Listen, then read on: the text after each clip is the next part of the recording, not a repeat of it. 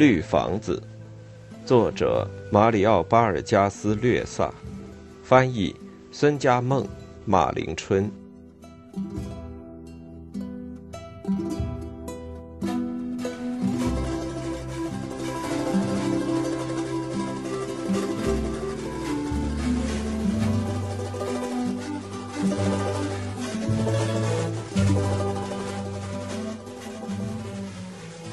献给帕特利西亚。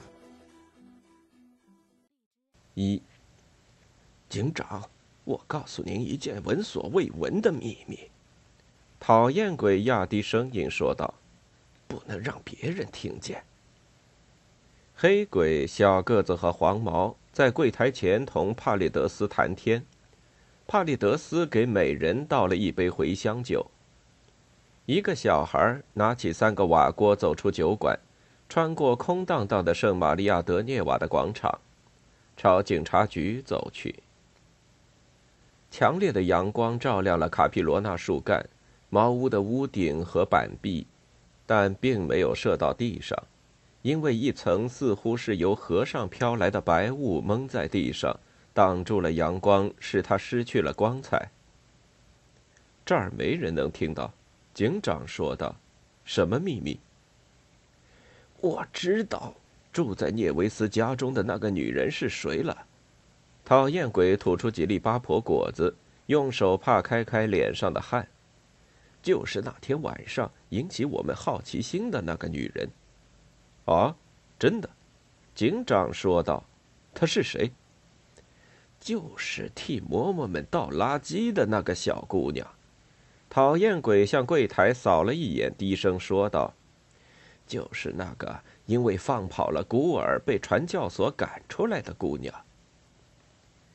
警长掏了掏口袋，香烟原来摆在桌子上，他点了一支，深深吸一口，喷出一团烟。一只苍蝇在烟雾中痛苦的翻动着，最后“嗡”的一声飞走了。你怎么调查出来的？警长说道。聂维斯夫妇给你介绍了。警长在装傻。讨厌鬼说：“我这一阵子一直在领水园的茅屋周围转悠。今天早晨我看见他同聂维斯的老婆在田里干活。他叫鲍尼法西亚。”警长说：“你不会搞错吧，讨厌鬼？那姑娘怎么会同聂维斯夫妇住在一起呢？她不是成了半个修女吗？”讨厌鬼说：“她自从被赶出来以后，就不再是修女了。我就是在那儿认出来的。警长，她就是个子有点矮，年纪太轻了，但是发育的很好。您可千万别告诉别人。你以为我是个爱传闲话的人吗？”警长说道。“别啰嗦了。”帕列德斯端来两杯茴香酒，警长和讨厌鬼喝了起来。帕列德斯站在桌旁，接着用抹布把桌子擦干净，又回到柜台。黑鬼、黄毛和小个子走出酒馆，到了门口。阳光照红了他们的面孔和脖子。雾气越来越大，从远处看，三个警察像是少胳膊少腿的人，或是在泛着泡沫的河中涉水的人。你可不要去惹聂维斯夫妇。他们是我的朋友，警长说道。讨厌鬼说：“谁去惹他们了？不过傻子才不利用这个机会呢。”警长，只有我们俩知道，我们两个是好伙伴，对吗？我先去干了他，然后我再交给您对半分，同意吗？警长咳了起来，我可不喜欢跟人分享女人。烟雾从他的口鼻中同时喷出来。他妈的，我不喜欢吃别人剩下的。是我首先看到他的呀，警长。讨厌鬼说：“是我调查出来的。”嘿，您瞧，中尉在那儿干嘛？讨厌鬼指了指广场，中尉走了过来。他只有半个身子露在屋外，在日光照射下不停的眨眼。他穿着洁白的衬衣。当他从雾中走出来的时候，裤腿下半部和靴子都潮湿了。跟我来，警长！中尉在台阶上命令道：“唐法必要找我们。”别忘了我跟您说的话，警长。”讨厌鬼低声说道。中尉和警长陷入了雾中，一直陷到腰部。码头和周围低矮的茅屋已经被这一片雾气吞没。现在雾气又升高了。向着屋顶和栏杆滚滚而来，而山丘却被一缕透明的光线环抱着。传教所依然闪着光，树干虽然被浓雾吞没，但树顶却显得格外洁净，枝枝叶叶和上面的蛛网在熠熠闪光。您到嬷嬷那儿去了吗？中尉，警长说道。他们鞭打孤儿了吗？嬷嬷们饶恕了他们。中尉说：“今天早晨还带他们到河边去了呢。”住持说：“那个生病的孤儿也见好。”到了镇长茅屋前的台阶时，两人抖了抖潮湿的裤腿，在台阶上擦了擦沾满泥的鞋底。户门纱窗的网眼很小，里面什么都看不见。一个赤脚的阿瓜鲁纳老妪给他们开了门。屋里倒挺凉爽。散发出青菜的味道。窗子是关着的，房间显得很暗。墙上挂的照片、吹箭筒和一束束的箭几乎都看不见。几张印花布的摇椅放在藤编地毯的周围。唐法必奥在套间的门槛上出现了，说：“中尉，警长。”他那光亮的秃头下，面孔显得很干苦。微笑着伸出手来，命令到了。他又在中尉的肩上拍了一下。身体还好吧？他做出亲热的样子。你们觉得这消息怎么样？哦，还是先喝点冷饮吧。来杯啤酒怎么样？简直难以相信。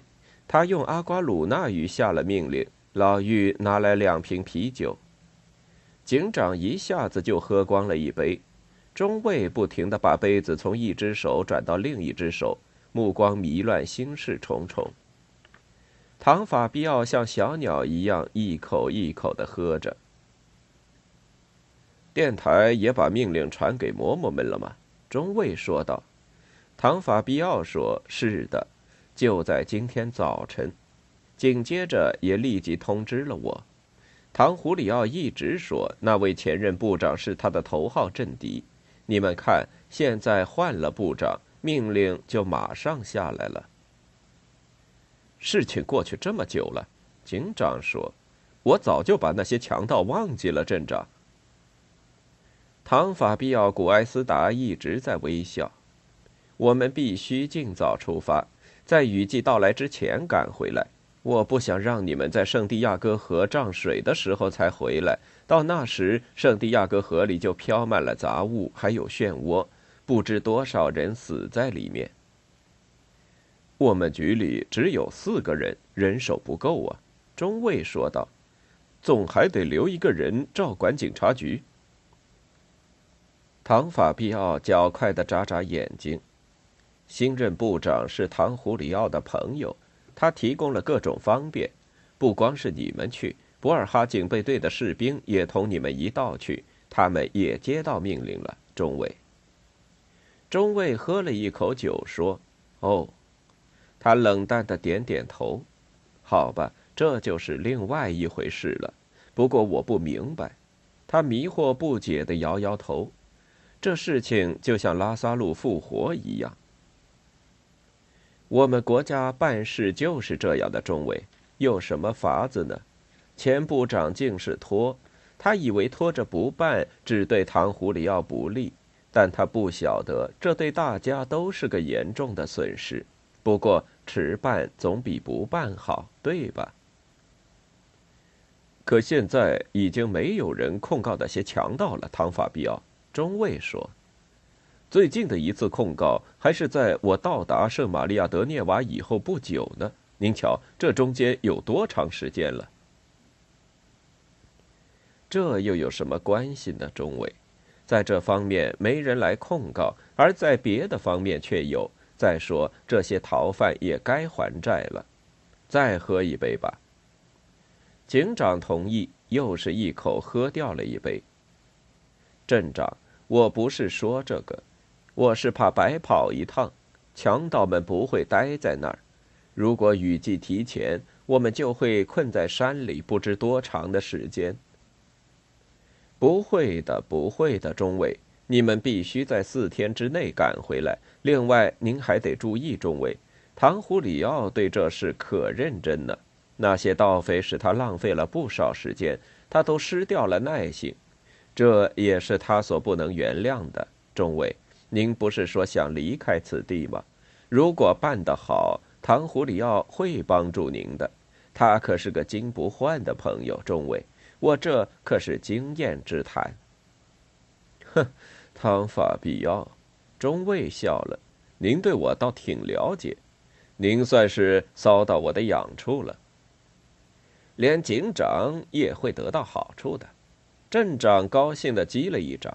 那当然，我不是跟你们说了吗？汤胡里奥和现任部长可是好朋友。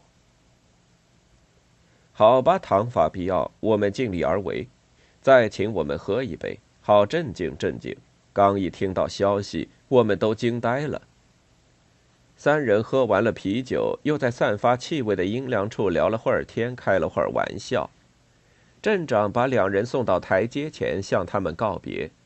这时雾气把他们掩住了，茅屋和树木仿佛在茫茫大雾中荡漾着，时隐时现。广场上不断有人在跑动，一阵悲哀的细声歌唱从远方传来。先是追孤儿，现在又搞这鬼玩意儿。警长说：“我可不高兴在这种时候在圣地亚哥河上航行，烦死人了。”中尉，把谁留在哨所里呢？把讨厌鬼留下吧，他干什么事儿都没长性。中尉说：“你自己是不是想留下来？”讨厌鬼在山里住过多年，警长说有经验。中尉为什么不把小个子留下呢？他身体又不好。唉，还是留讨厌鬼吧。中尉说：“别一副哭丧脸，我也不愿意干这种事。”你没听镇长说吗？没准儿出过这趟差之后，就会时来运转，我们俩都能离开此地。嗯，你去把聂维斯叫来，把其他人也都找到我家来，一块儿制定个计划。警长手插进口袋，在雾中站了片刻，然后垂头丧气地穿过广场，走过淹没在浓雾中的码头，上了潮湿而滑溜的小径。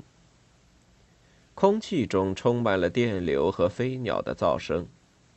到达领水园茅屋门前的时候，他仍在自言自语，手里揉着帽子。他的靴子、长裤和衬衣都溅满了泥浆。是什么风把您在这个时候吹来，警长？拉利达俯身在栏杆上，把头发一甩，面孔、双臂和衣服都是湿漉漉的。快请进，上来吧，警长。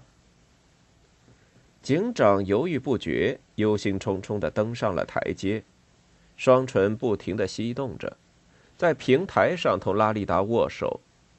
他一转身，鲍尼法西亚已经来到他的身边，也是浑身湿漉漉的，本色的衣服贴在身上，潮湿的长发贴在脸上，仿佛戴着一顶风帽，一双绿色的眼睛欣喜地望着警长，一点儿也不拘束。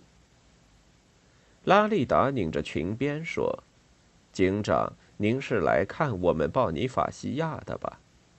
几滴透明的水珠滚在他的脚上。他这不是来了吗？我们刚才去钓鱼了，雾太大，一下子落了水。您瞧，对面不见人，可河水暖和极了，真舒服。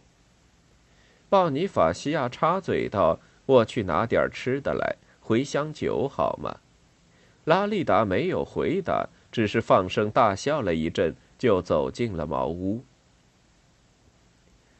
你今天早晨让讨厌鬼看见了，警长说道。你为什么要让人看见？我不是跟你说过，我不希望你被人看见吗？您在吃醋呀，警长。拉利达在窗子里笑嘻嘻的说道：“他让人看见又有什么关系？您总不至于让他一辈子总是躲着人吧？”鲍尼法西亚神情严肃起来，望着警长的面孔，神态中既有些吃惊，又有些迷惑不解。警长朝他走近一步，鲍尼法西亚的眼睛警惕起来。警长伸出手臂，把他搂过去。亲爱的，我不愿意你跟讨厌鬼讲话，拉里达太太，我不希望他同任何人讲话。这我可不能禁止他。拉里达说。小阿基里诺这时也在窗后出现了。拉里达笑了。您也不能，警长。难道您是他的兄长吗？只有做了他丈夫才可。我根本没有看见他，鲍尼法西亚嗫嚅的说道。他说谎，他也没看见过我，就是说说而已。你别这么低声下气的，傻瓜，拉利达说。最好让他吃吃醋，鲍尼法西亚。警长把鲍尼法西亚贴胸搂在怀里。你最好不要同讨厌鬼见面。他用两个手指托起鲍尼法西亚的下巴。他最好不要同任何男人见面，太太。拉利达又是一阵大笑。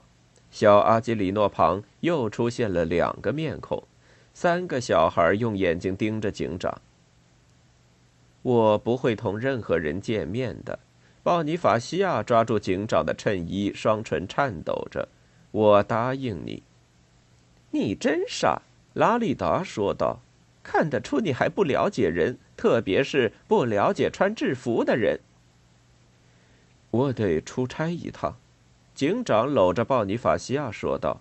“三星期以后才能回来，也许要一个月。”也要我跟去吗，警长？阿德莲涅维斯穿着短裤出现在台阶上，用手抹着发亮的精瘦的身子。是不是孤儿又跑了？等我回来，我们就结婚。警长的声音发抖了，接着傻笑起来。这时，拉里达容光焕发，张开双臂，叫喊着冲上平台。